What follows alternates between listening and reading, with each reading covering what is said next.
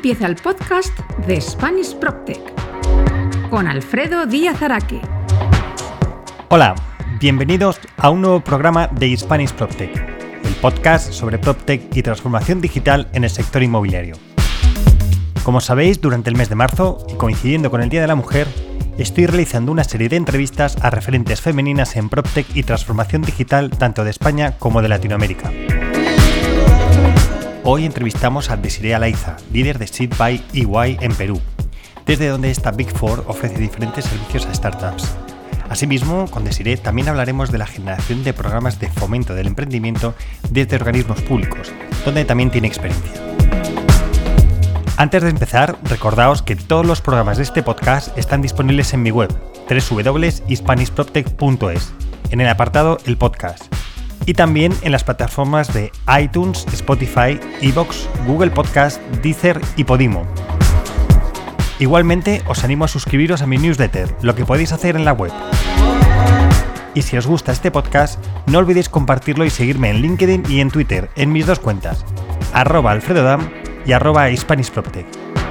Este podcast se realiza con la colaboración de los portales inmobiliarios misoficinas.es y housefear.es, y también gracias a PropTech Latam.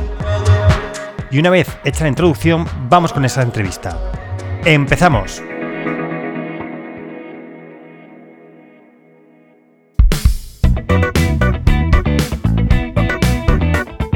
La entrevista de Spanish PropTech.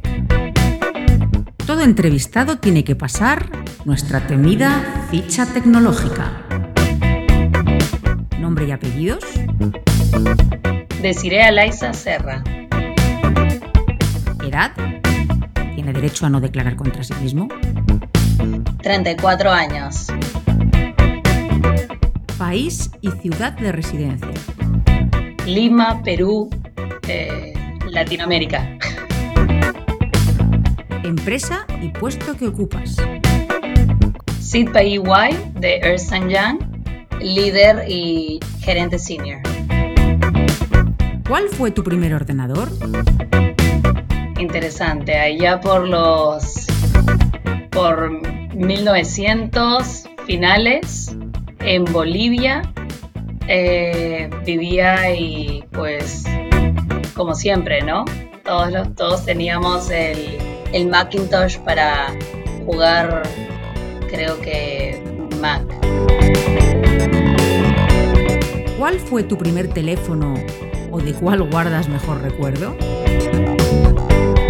BlackBerry, cuando recién empezábamos a tener chats.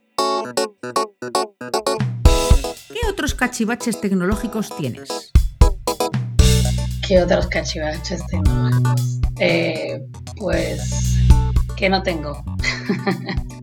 tengo un Super Nintendo de 1900 también, que todavía juego con Super Mario. Y, y no paso los mundos con tanta facilidad, tengo que decir. Tengo el iWatch, que sin él pues ni hago deporte ni, ni, ni puedo saber a qué hora debo comer. ¿Qué redes sociales tienes? Casi todas, menos, menos eh, TikTok habilitado, súper activo y con mucho baile. El resto, pues todas. ¿En cuál eres más activo y por qué? Lately en LinkedIn se ha convertido en una fuente de, de intercambio de información súper interesante para mi uso. Mucho más que Facebook, que se ha convertido más en un marketplace, y que Instagram, que llega a ser algo más, más personal, ¿no? ¿Qué te gusta hacer en tu tiempo libre? Tocar guitarra, estar en familia, eh, dadas las circunstancias, aprovechar un poco del aire libre, del sol, de la vida andando a calle, a pie, que no suele ser algo que, que en Lima hacíamos mucho pre-pandemia. Muchas gracias por haber contestado nuestra ficha tecnológica. Como ves, no ha sido para tanto.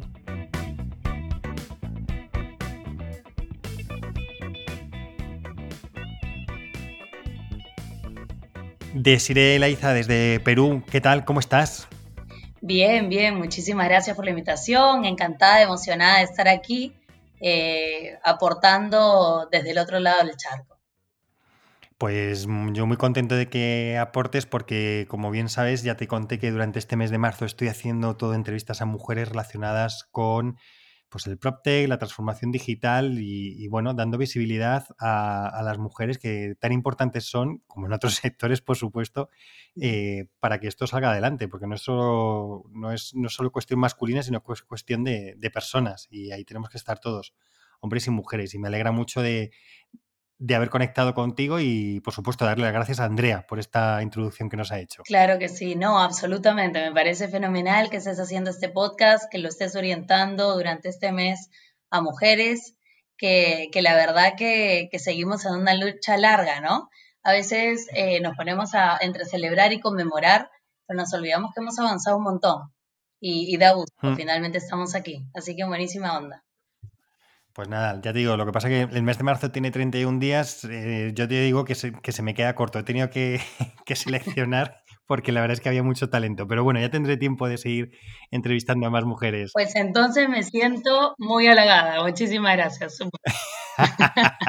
Fenomenal.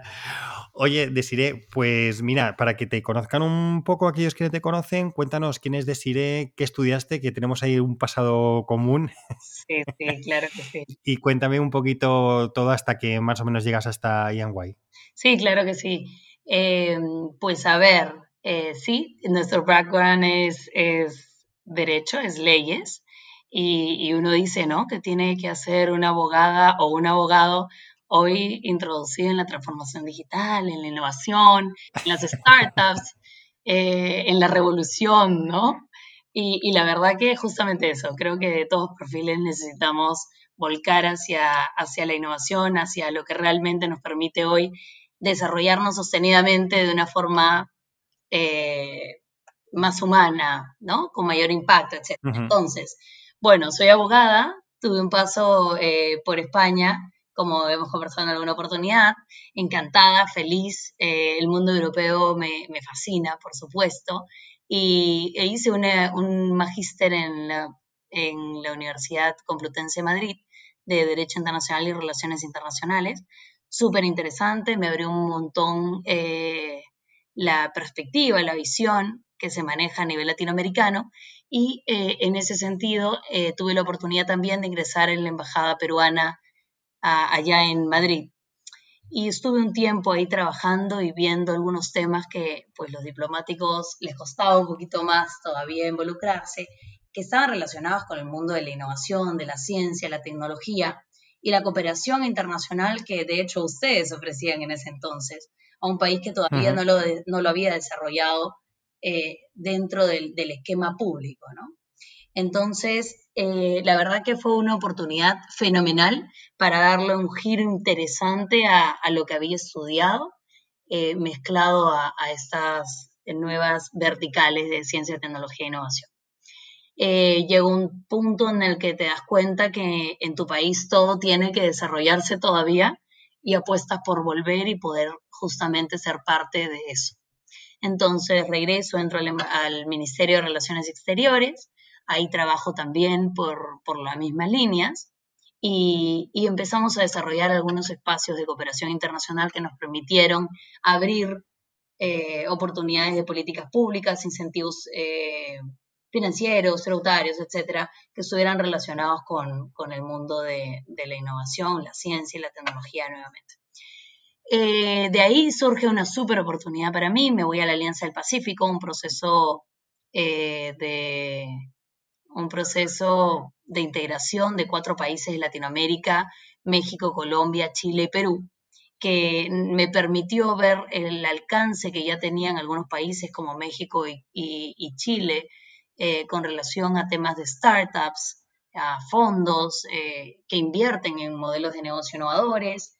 Y bueno, vimos algunos proyectos transfronterizos también que me permitió ver la curva de aprendizaje que podíamos adoptar desde Perú para de esa forma mejorar nuestras condiciones en cualquier industria, ¿no? Es así como el Banco de Desarrollo peruano, COFIDE, no el español, COFIDE Perú, eh, me abre las puertas y entramos a armar un proyecto súper interesante, muy bacán, que implica e implicó para hoy el primer fondo de fondos de público, ¿no? Hacia las startups de capital emprendedor. Entonces, de Venture Capital. Y, en ese sentido, la verdad que ha sido una experiencia fabulosa. Eh, dentro del sector público finalmente nos tomó mucho tiempo también y mucho tiempo acomodar y, e incentivar y democratizar y, y concientizar respecto a estos temas al perfil público pero finalmente se ha logrado avanzar sustancialmente a pesar de que todavía somos un ecosistema pequeño a nivel país y versus Latinoamérica y ya no te digo el mundo, ¿no? Pero eso también nos permite aprovechar tanto la curva de aprendizaje como te contaba, como también los temas en los que somos fuertes, ¿no? Que, nos permita ofrecer innovación de Perú para el mundo a la larga. Entonces, termino el sector público, entra la oportunidad en el sector privado y aquí en EY hoy en día. Muy bien. En EY que estás en una iniciativa, ¿verdad? Que se llama Seed by EY, que mm, está destinada a, todo lo que es el ecosistema emprendedor de una manera amplia, ¿verdad? No solo en PropTech, sino que es innovación eh, mucho más genérica, porque ahora hablaremos también de eso, del focalizarse solo en un, sector, y que en Perú no es tan fácil, etcétera. Y me contaría, me gustaría que nos contaras efectivamente en qué consiste Seed by EY y, que si esta es una iniciativa que es específica de, Perú, existen otros países de donde está implementado EY, entonces cuéntanos un poquito este proyecto en el que estás embarcada. Claro que sí, espectacular. En realidad salgo del sector público tratando de buscar un espacio en el sector privado que me permita seguir ofreciendo y aportándole a este ecosistema, como llamamos, de emprendimiento e innovación, ¿no? Y mejor aún si podía ser de forma regional latinoamericano, porque yo venía de la Alianza Pacífico y había que. Entonces te puedo contar que Seed by White es eso. Se me abre la puerta a la oportunidad de crear, de desarrollar conjuntamente con distintos líderes en países de Latinoamérica eh, esta área que se llama Seed by Y y que busca impulsar al ecosistema finalmente de startups, de empresas de impacto, ¿no? de venture capital, de, de inversión de impacto, inversión paciente, eh, y ofrece servicios profesionales muy especializados en estas industrias, ¿no? Y diseñados para los distintos perfiles de actores que tiene este ecosistema de industrias. Entonces, startups, empresas sociales, inversionistas, fondos VC, eh, corporates o corporaciones que estén interesados en, involucrarse con, con, estas pequeñas empresas que son modelos de negocio innovadores, aceleradoras, incubadoras y demás actores. Y, lo que hacemos es ofrecerles un servicio con la trayectoria que ya reconocemos de EY, pero con un enfoque multidisciplinario que les permite mantenerse sólidos en el camino, ¿no? Sabemos que, que la vida de una startup, el ciclo o la vida útil de una startup es, es, eh, pues eh, montañoso, ¿no? Eh, y está lleno de rocas y de, y de complejidades, y nosotros buscamos ser el soporte que permita que esto se desarrolle en distintas verticales, ¿no? Temas desde, desde tax, impuestos, legal, contable, innovation, podemos ver modelos de negocio, legal, etc. Entonces, en ese sentido, somos un brazo bastante interesante para una startup y frente a un inversionista, pues justamente lo, lo, mismo, ¿no? Permitimos que exista una confianza entre el inversionista y la startup, reconociendo que es difícil a veces leer una, una, una empresa como, como estas. Nuestro objetivo finalmente es construir una generación de emprendimientos innovadores que permitan solucionar muchos gaps, muchas brechas que tenemos en el país, Perú, y en Latinoamérica en general, que pueden ser desde inclusión financiera, y por eso tenemos tantas fintechs desarrolladas en Latinoamérica, ¿no? Eh, hasta pues agrotech, sí. Entonces, nuestro objetivo es justamente eso, ¿no? Contribuir al crecimiento de estos modelos de negocio que permitan ofrecer un valor agregado y resuelvan problemas socioeconómicos y medioambientales que realmente eh, requiere nuestra región de cubrir, ¿no? Entonces, en cierta manera, lo que estáis haciendo es ayudar a las startups. ¿Les ayudáis más desde el punto de vista eh, financiero eh, a las startups o es un asesoramiento mucho más multidisciplinar? Es, es, totalmente multidisciplinario. Eh, finanzas es una parte que vemos, pero tenemos un enfoque genérico. Podemos empezar desde la estrategia de Venture Capital, del plan de expansión que tanto requiere una startup para tener el crecimiento exponencial que requiere para ser atractivo ante un, ante un inversionista, como también eh, entrar al campo ya mucho más específico de la finanza, de la contabilidad tributaria, etcétera, En Perú, en Latinoamérica y a veces incluirnos en otros países que sabemos que, que les son relevantes a nuestras startups, Perfecto, sí, o sea, decir que, que, ir de la mano vuestra lo que les ayuda a las startups, entiendo, es tener como, pongámoslo un poco entre comillas, ¿no? Pero un sello de calidad que frente a un inversor, pues siempre, bueno, están tutelados o van de la mano de Ian White, que tiene reconocimiento internacional, por tanto, bueno, bien tienen que tener ordenadas las cosas, etcétera, ¿no? Que siempre es lo que puede dar un poco más de miedo y les ayudáis en, muchísimos aspectos, ¿no? Y me gustaría saber qué tipo de startups son las que se acercan o en qué fase son las startups que se acercan a, vuestro programa de Seed by EY. Sí, por cierto, esto del sello yo no lo quería decir, ¿no? Pero está muy bien. en efecto, es lo, que, es lo que más les aporta, por supuesto, una startup a un inversionista, sobre todo tradicional, que es lo que más tiene Latinoamérica o Perú, porque no es el perfil del mm. inversionista que ya conoce de, invertir en startups, ¿no? Entonces, la verdad que sí, lo ayuda muchísimo. A ver, el tipo de, startup que nos toca la puerta puede variar desde la incubación, desde la idea, desde ¿no? el PPT maravilloso que, quiero llevar a cabo y tengo muy poco capital y bueno, Friend, Family and Fools, pero paréntesis, Fools que pueden convertirse en millonarios eventualmente, así que ni tan Fools. Eh, hasta, hasta ya las startups que están buscando entrar a rondas de exit, ¿no? Entonces, claro, igual tiene la experiencia para bancarse cualquiera de, estos perfiles. Y lo interesante acá es que, eh, por supuesto, Latinoamérica tiene mucho más del tipo de empresas que están relacionadas a, los, a los estadios tempranos, ¿no? Que tiene que ver con seed, con early stage, hasta ahí.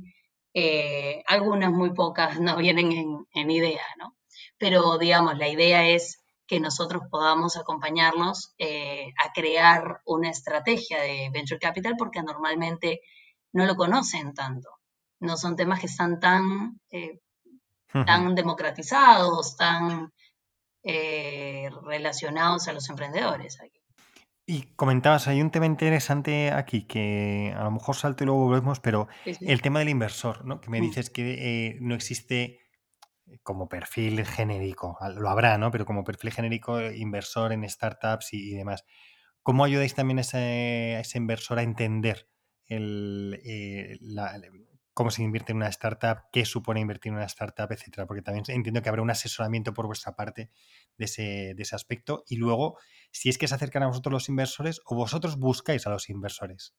Sí, la verdad que ya hoy en día hemos ganado un espacio en el mercado, tanto peruano como latinoamericano, por, por tanto tenemos de ambas, ¿no? Los buscamos y nos buscan. ¿Cómo hacemos? Pues esto es, como bien hablábamos, de evangelizar, ¿no? Nos sentamos y hacemos talleres, y hacemos talleres que van desde las características básicas de una startup, la necesidad de que sean escalables, flexibles en su modelo de negocio, que sean adaptables a marcos regulatorios adicionales, que tengan este crecimiento exponencial y de qué se trata esto y cómo ayudarlos a generar este, este, este importante eh, característica el tema de la temporalidad, ¿no? La importancia de que eventualmente, pero no tan lejos, lleguen a un exit, y que la idea del, venture capitalist es entrar hoy con 1X para que en el corto plazo sea 5, 10X y 15, etcétera, qué es lo que esperamos de una startup y qué es lo que debemos finalmente también considerar que ellos deben aportar, ¿no? Creo que la parte más importante del inversionista que no es quien no es el inversionista tradicional que está acostumbrado a esto, es este smart capital, ¿no? El capital inteligente, esta necesidad de no solamente traer capital, sino adicionalmente ofrecer un know-how, una red de contactos, un espacio de proveedores, de clientes, que realmente le pueda aportar al, emprendedor, creo que es la parte interesante. Eh, entrenamos mucho a los emprendedores para que de verdad valoren este, esta posibilidad de inversión, ¿no? Y no solamente busquen capital eh, con, como, si, como si fueran un emprendimiento tradicional. Y, la verdad que al, al, inversionista esto cada vez le es más atractivo, ¿no? Estar más involucrado le es más atractivo.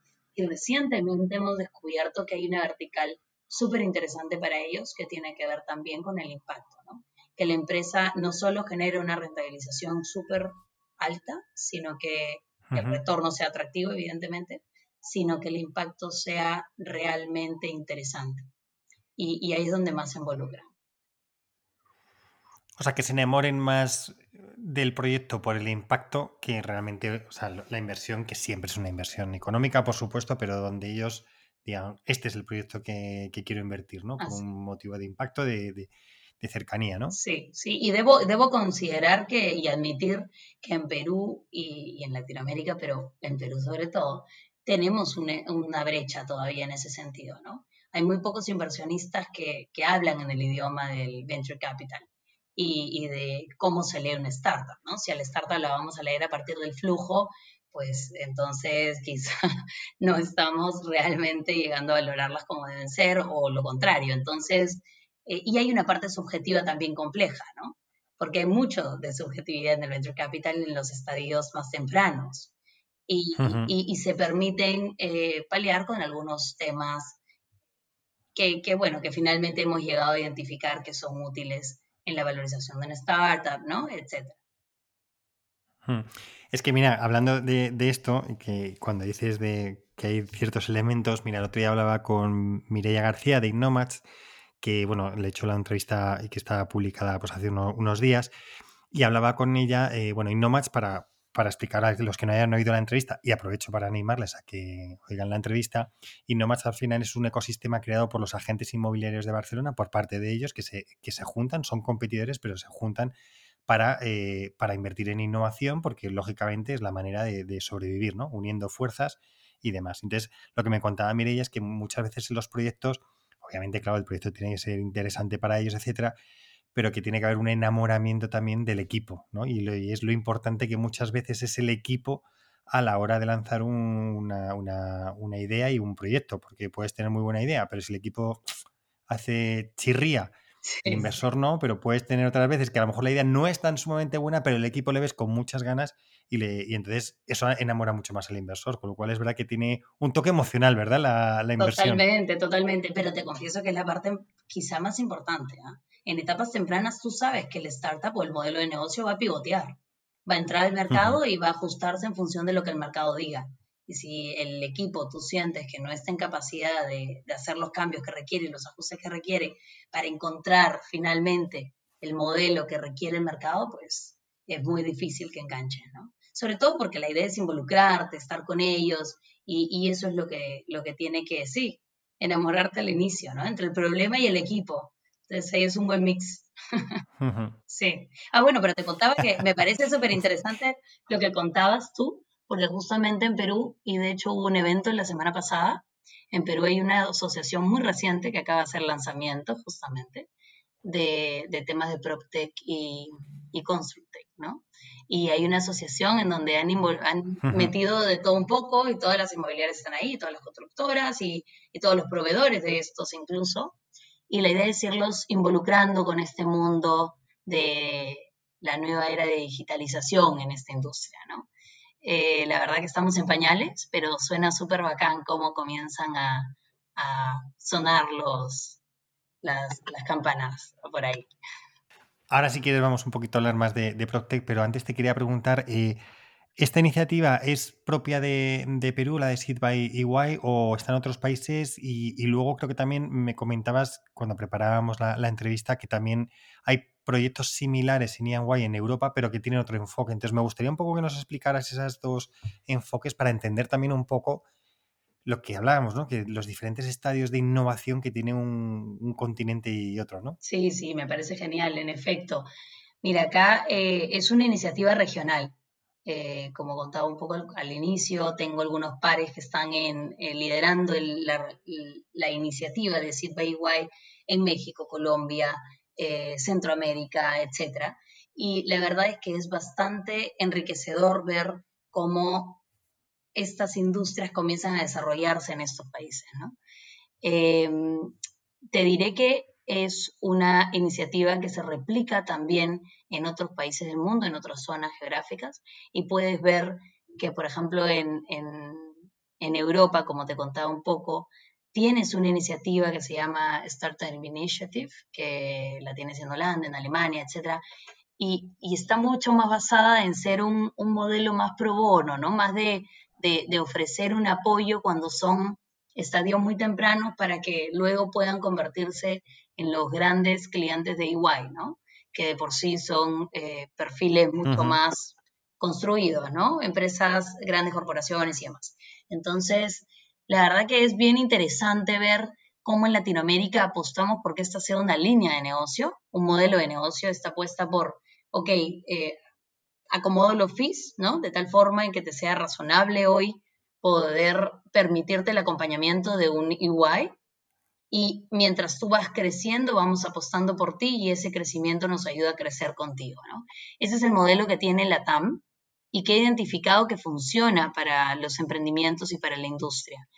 Mientras que, en efecto, como te contaba, en, Estados Unidos o en, Europa, estas son eh, iniciativas diferentes.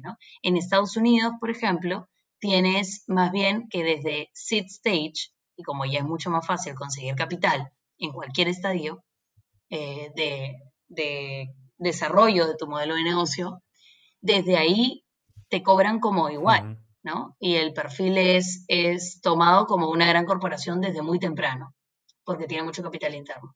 Y pasa que justamente en Europa eh, la idea es, es, generar un apoyo eh, pro bono, ¿no? Gratuito inicial para que ese soporte y ese vínculo permita generar un negocio posterior para EY. Entonces sí, es diferente y es, y es también eh, atractivo ver por qué es diferente, ¿no? Em, como hemos comentado en alguna parte de lo que llevamos hablando, al final no es un proyecto solo de PropTech. PropTech es una cosa más, pero al final es muy amplio, ¿no? Es decir, que, no, que veis cualquier tipo de startup, no, no estéis focalizadas en ningún sector en concreto, por lo que me comentabas que bueno, que al final el mercado peruano es el que es y que por tanto no te puedes limitar a uno, sino que además incluso luego veremos, ¿no? Que otros que otras eh, verticales dentro de las startups hay interesantes y donde Perú puede ser un, potencial, ¿no? Entonces me gustaría un poco que me dijeras mm, cuáles son estas verticales que estáis viendo eh, dentro del ecosistema y cuáles están eh, desarrollando más, ¿vale? Las, startups peruanas. Y luego si quieres ya hablamos un poquito del PropTech, a ver que me cuentes cómo, cómo está. Sí, claro, genial. ok, mira, en Perú se desarrolla, se desarrolla mucho la parte digital como en cualquier parte del mundo, inevitablemente. Así quisiéramos amarrarlos y llevarlos hacia, hacia un mundo colateral. Esta idea de Mark Zuckerberg y el Facebook como que todavía no se nos va en la cabeza. Creo que hay que comenzar a crear películas de agrotech o biotech o algo por el estilo para realmente concientizar dónde podemos ser fuertes eh, a la hora de, de ofrecer innovación para el mundo, ¿no? Y, realmente tener ese valor competitivo y, agregado que permita crecer una startup hacia afuera. Entonces, hicimos un curso en el MIT cuando estaba en el, Banco de Desarrollo Peruano, eh, el MIT RIP nos hizo un curso en donde identificó que nuestras verticales fuertes están relacionadas con el agro, con la biodiversidad, agua, saneamiento, etcétera, ¿no? Algunas verticales que en realidad eh, sin duda se han venido desarrollando desde el lado más tradicional dentro del país o Latinoamérica, pero que no han sabido relacionarse con la tecnología, con la digitalización, con la innovación en general, o a veces ni siquiera lo llaman innovación. De hecho, te contaba también, creo, en, nuestro primer eh, encuentro que, eh, que, por ejemplo, a mí a veces en el Banco de Desarrollo venían a, consultarme algunos emprendedores que consideraban que eran emprendedores, pues, ¿no? Eh, tradicionales, por subsistencia, que es lo que más tenemos en Latinoamérica y en Perú. Y, me contaban de, sus modelos de negocio y, era innovación. Solamente que ellos no lo sabían. Entonces, y por supuesto, mucho menos de qué se trataba una startup y, ¿no? etcétera, etcétera, y quiénes podían ser sus inversionistas y demás. Entonces, eh, creo, que hay un, creo que hay una brecha todavía significativa con relación a, la parte de cultura, ¿no? de seguir generando cultura en ese sentido, y que nos permita llevar todo ese valor agregado que te menciono ahí en estas verticales donde somos fuertes a nivel global y, poder trasladarlas, ¿no? Hay algunas que ya lo han descubierto, tenemos algunas startups que están vinculadas a estos, a estos temas que realmente están, están cruzando fronteras de forma interesante y, y demás. Incluso ha habido un espacio interesante en el EdTech, en el mundo de la educación y tecnología, en los temas de fintech también. Y ahí es donde tenemos grandes empresas peruanas que hoy en día han levantado más de 20 millones de dólares, por ejemplo, que no es algo muy común en las startups peruanas, ¿no? Em, pero, pero creo que ahí es donde hay oportunidad de desarrollar algo que realmente sea atractivo para, para un continente, ¿no? Diferente y, por ahí va. Y creo que me hiciste una segunda pregunta, pero se me fue. Sí, no, ahora la, segunda, o sea, te he lanzado eso, pero ahora ya te, iba, íbamos a decir, decir, por lo que veo, por lo que cuentas, digamos que de la necesidad se hace virtud, que es lo que dice el, el refranero o el dicho, ¿no? Y por tanto que donde, ahí donde habéis tenido más necesidad, que es el, todo el tema de agricultura, biodiversidad, etcétera, es donde al final se desarrolla mucho más y por tanto es donde más potencial tiene Perú de, exportar sus innovaciones ¿no? y que puedan servir al, resto del, planeta, porque vamos a ponerlo así, tienen que servir al resto del planeta, no solo a la región, sino que, que, al final el cambio climático está afectando en muchos sitios y posiblemente vosotros, que es lo que hablábamos, ¿no? con una orografía complicada y un país complicado en ese aspecto, oye, pues al final habéis desarrollado cosas que son, que muchas veces a lo mejor lo que tú dices, que no saben ni que es una innovación, quiénes los han desarrollado, pero es innovación. ¿no? Pero quería preguntarte si con, el tema del PropTech, ¿vale? Ya que estamos en un podcast de PropTech, pues vamos a hacerle un guiño, ¿no? A, claro, PropTech. Hagámosle. Mm, y, que me cuentes un poco cómo ves ese ecosistema PropTech que está, como tú bien dices, incipiente, naciendo, ¿no? Es decir, yo creo que la asociación lleva, está dando sus primeros pasos, ¿verdad? Y cuéntanos un poco cómo lo, cómo lo ves desde tu perspectiva. Sí, claro, mira, a ver, aquí llegaba ya Airbnb, ¿no? Y, y, a dónde vivir y tenemos, no sé, algunos otros. Allá por el 2012 se desarrolló A dónde vivir, ¿eh? que es una startup peruana que en el 2012 no sabía ni qué era startup, ¿no? Nadie hablaba de startups en el Perú. Y fue sin querer queriendo el primer exit peruano en ese año. Claro que fue un exit, como te digo nuevamente, no involucrado con un ecosistema gigante. El mismo emprendedor seguramente no sabía que estaba eh, incorporándose en el mundo del PropTech, sin duda, ¿no? Y bastante menos en el mundo del Venture Capital. Pero fue interesante, fue nuestra primera, fue nuestra primera salida de una empresa peruana eh, al exterior fue una venta no significativa en número, pero implicó algo, un hito para el ecosistema.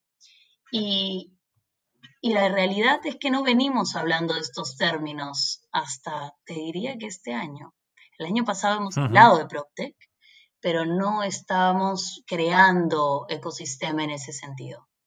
Hoy sí, y de hecho han saltado muchas startups que no se reconocían como PropTech ni como ConstructTech que, venían trabajando verticales similares, ¿no? Realidad virtual eh, para empresas mineras, qué sé yo, eh, hay, de verdad que hay de todo un poco. Entonces, o 3Ds, etc. Y, y es súper interesante ver cómo un mercado muy incipiente que no hablaba de una de, un, de industria nueva, hoy en día está reconociendo quiénes son sus pares y con quiénes pueden relacionarse para generar vínculos que realmente les permitan eh, seguir creciendo y seguir desarrollándose, ¿no? Sobre todo a partir de la pandemia. También la pandemia ha marcado un antes y un después. Le ha abierto la puerta a todo lo digital y lo que no era digital, pues lo ha convertido a la fuerza o lo ha matado, pero muchas opciones no han dado, ¿no? Y mucho más, y si esto les hace sentido en España, pues ya te diré lo que puede hacer en Perú, ¿no? Eh, la muerte súbita de emprendimientos que no entraron en el mundo digital eh, son, eh, la verdad que calaminosas. Entonces, sin duda creo que, que ha habido un espacio que nos ha permitido volcar a cada una de las industrias hacia el mundo digital y ver cómo hacen para desarrollarse. Entonces te puedo decir que hay unas cuantas startups, que hay un par de inversionistas interesados en el tema, por supuesto, nadie habla de una vertical determinada, como te contaba, y como bien has dicho tú, porque todavía el ecosistema es incipiente, entonces no tenemos tanta masa crítica de startups de calidad. Y nos preocupa más bien forjar las que no lo son, ¿no? Por tanto, y hay experiencias donde los incentivos tributarios o financieros del sector público han generado más eh, masa de startups que no realmente no se han permitido continuar en el, en el mercado o no se han consolidado o no han cruzado fronteras porque realmente no había mucha innovación en sus proyectos. Entonces, ya que nos preocupa eso y que lo vemos como una curva de aprendizaje interesante, Perú lo que ha hecho ha sido enfocarse en desarrollar las industrias de forma muy pausada, pero con mucha fuerza cuando entra cada una de estas. Así que creo que hay una buena oportunidad ahí en el mundo de PropTech en, en, en Constructe. Te voy a comentar que de hecho la semana pasada que en este evento uno no esperaba pues más de 500 personas para el evento. Se han aparecido más de mil. Y, y, estamos hablando de inversionistas de todo tipo que hoy están interesados en mirar hacia esa vertical. Entonces, vamos creciendo, ¿no? Y muy rápidamente. Eso es lo, lo interesante de, de, de que no, siempre digo eso, ¿no? Perú, eh, la verdad que se ha demorado años en mirar hacia la niña bonita del startup, pero cuando el mundo ya pues, ¿no? Ya estaba embelesado con ella. Pero la verdad que una vez que la miró, la conquistó con su comida, ¿no? De frente. ha, ha entrado muy rápido. Y, eso es lo bueno. Entonces, eso es lo que tenemos hoy en el ecosistema de, de PropTech, ¿no? Hay, hay oportunidades, hay interés por todos lados y recién se están uniendo los, los actores para desarrollar industria. Hmm. Es que aunque tienes razón, ¿eh? aunque, aunque se produce lo siguiente, y además yo creo que también tiene su lógica, ¿no?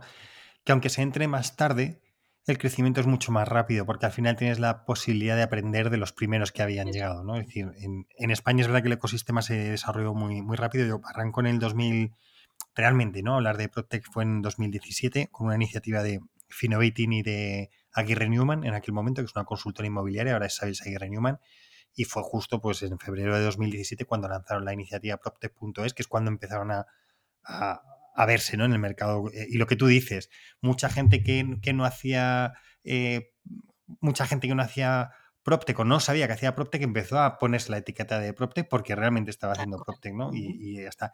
Y, y, es verdad que luego en Latinoamérica, pues como yo un poco más de, adelanto viéndolo, pues sí que es verdad que he podido ver cómo han ido creciendo los ecosistemas, ¿no? Como Colombia, que tuve también a Shirley Sánchez, la ciudad de Colombia PropTech, aquí pues me lo contó y les he visto nacer y como en menos de un año ya estaban en como una de las eh, ecosistemas de innovación regionales finalistas dentro de los premios de MIPIM en Nueva York, ¿no? Es decir, que, al final el crecimiento es como muy rápido, cada uno tendrá su tamaño porque los mercados son, son diferentes, pero bueno, se están generando ese ecosistema interesante dentro de Latinoamérica que, mm, que creo que tenemos que ver. Y ahora me encantaría, además, engancharte esto que te acabo de decir, que yo mismo ni sabía yo que iba a llegar a este sitio, pero ¿Por qué crees, eh, Desiree, que una startup de Latinoamérica mira más hacia Estados Unidos y a lo mejor no mira a veces hacia Europa en esa posibilidad de un venture capital, de crecer hacia, hacia Europa, donde a lo mejor en, Estados Unidos, que es verdad que es un mercado más amplio, más goloso, etcétera, pero puede ser mucho más competitivo y donde al final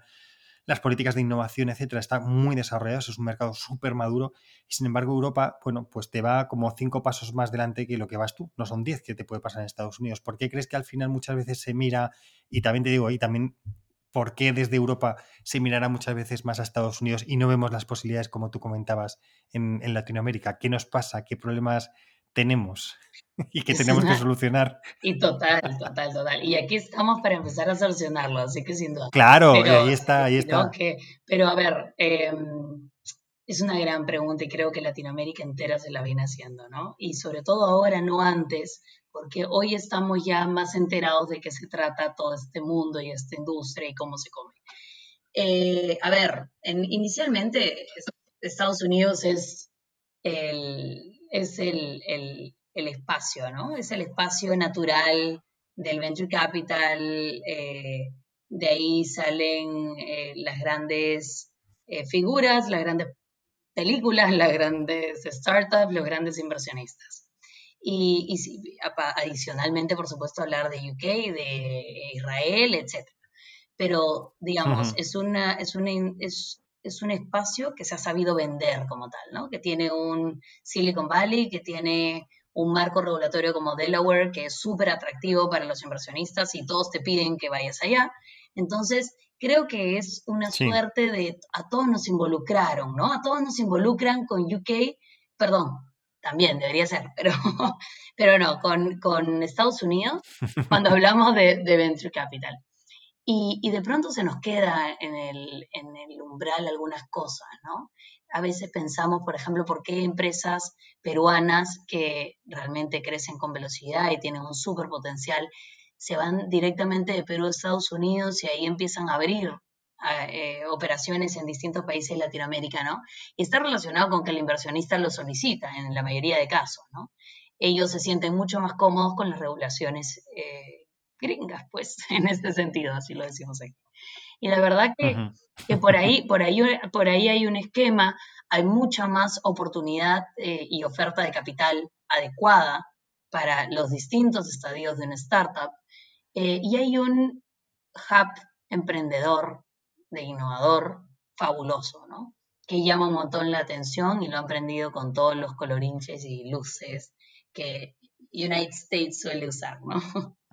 Quizá en el camino lo que nos ha faltado es generar justamente puentes entre, entre una España y, y Latinoamérica, España-Perú, directamente, en donde nos permitan hacer una, una, una base, ¿no? Un espacio hub que Latinoamérica puede llegar con el idioma, que le es súper cómodo, con, una, con un ecosistema que le es lejano, pero no tanto, y que a partir de ahí puede encontrarse con un mercado de 27 países. Es una locura y es, un, es absolutamente atractivo para quien lo vea. El problema es que cuando volteas a mirar a Europa, normalmente no sabes por dónde entrar no sabes aquí a qué puerta tocar. Y en Estados Unidos las puertas están, pero a media cuadra de tu, de tu cowork place, ¿no? Aquí, ¿no? Porque ellos se han vendido como tal. Sí. Entonces creo que por ahí está el, natural eh, gap que, podemos encontrar, ¿no? Eh, pero, pero sí creo que, que es muy, muy interesante ver cómo es que se puede crear ese espacio y esos puentes, ¿no? A partir de Latinoamérica y Europa. Pues nada, como dices, a ver si con este podcast empezamos a atender esos puentes y este es el primer pilar. Por supuesto, este es el primer podcast, pero de este podcast vamos a crear un evento y a partir de y vamos a seguir y hay que seguir. Y vamos a construir, di que sí, di que sí. Oye, y ya que estamos en el, en el mes de la mujer, ¿verdad? Y, y, ahí existe otra brecha, cuéntanos cómo está el emprendimiento en Latinoamérica o la zona que tú más o menos controlas, el emprendimiento femenino. Porque entiendo que habrá emprendedoras, ¿verdad? Bueno, felizmente, sí, gracias. Eh, hay, hay algunas y, cada vez más, y cada vez más fuertes, y cada vez con más, eh, con más confianza en que ellas mismas pueden desarrollarse e incluso hay muchos incentivos para que las emprendedoras femeninas, líderes de emprendimientos femeninos, eh, puedan, puedan desarrollarse mejor. Entonces, eh, te diría que igual seguimos con una brecha importante. Hay una distancia significativa entre el típico emprendedor exitoso y la emprendedora que arranca un negocio todavía en Latinoamérica. Se ve como, sí, como, como, bueno, ¿no? Como, como algo que todavía no ha terminado de consolidarse, sí. Es, es, es un tema que, que, que, que da queda todavía vueltas. Eh, desde el sector público hemos visto siempre la oportunidad de crear incentivos que permitan que, la mujer se involucre cada vez más, pero hay que, hay que ser sinceros y la verdad que eh, si ya de por sí en, en, Europa y en Estados Unidos todavía hay una distancia, pues Latinoamérica la tiene un poco más, ¿no? hay muchas oportunidades, hay, muchas, hay muchos concursos que se han creado y se han desarrollado para poder apoyar a que más mujeres desarrollen emprendimientos, pero te diría que la mujer latinoamericana está más enfocada en, hacer emprendimiento normalmente para, para, poder mantener su casa, ¿no? Para poder eh, subsistir, para poder llevar adelante eh, algo que requiere hacer. Entonces, eso deja poco espacio para innovar, para invertir, para, darse tiempo en, generar algo con valor agregado. Y, ahí es donde se han generado mucho, mucha inversión de apoyo, ¿no? Están habiendo aceleradoras, fondos, inversionistas incluso, y de hecho el año pasado, perdón, que están enfocados en, por supuesto, perfiles de, de, mujeres emprendedoras, y el año pasado hicimos un intento no te voy a decir que fallido, pero lento, porque todavía no lo concretamos, de, una, de crear una red de inversionistas ángeles mujeres. Y es una intención, todavía no tiene nombre, así que no lo voy a soltar, pero hicimos un match con, la, con el movimiento MIA en Brasil y algunos otros en la región, con Marta Cruz en Argentina, eh, con Susana García Robles, eh, etcétera, del BIT. Y la verdad que todavía no lo hemos concretado, porque la pandemia pues nos agarró a todos eh, sin, muchas herramientas. Pero la verdad que, es probable que, esto se consolide en el corto plazo. Y creo que hay que desarrollar eso. Así como el PropTech, así como Agrotech, así como cualquier industria, creo que hay que empujar lo que de alguna forma hoy nos implica una brecha. Y ahí hay que empujar tanto inversionistas ángeles que es importante porque nadie habla de eso, ¿no? Hablamos más de las emprendedoras, pero no tenemos una mujer inversionista ángel peruana que sea reconocida. Las mujeres inversionistas ángeles normalmente entran pues y, salen, ¿no? Con las mismas. Entonces, eh, entran, no mencionan mucho, vuelven a salir, entran y salen. Y creo que hoy estamos en una etapa en la que ya podemos ir desarrollando los distintos frentes para generar realmente estas, este cierre de brechas que tenemos en, los distintos temas que hemos mencionado aquí, ¿no? Tanto el, emprendimiento femenino, la inversión femenina eh, y las industrias determinadas, ¿no? PropTech, ConstructTech, Agrotech, etc. Ajá. Mira, con respecto a lo que decías de mujeres eh, inversionistas en, para emprendedoras femeninas, mira, en España tenemos una, iniciativa, una que yo conozca, eh, que seguro que hay más, pero que es We Rock Capital, que la lidera Elena Torres y también Mireia García, de la que te he hablado, eh, la lideran y efectivamente son mujeres que, inversoras, business angel, que invierten en proyectos en los que están, los que están liderados por, por mujeres, ¿no?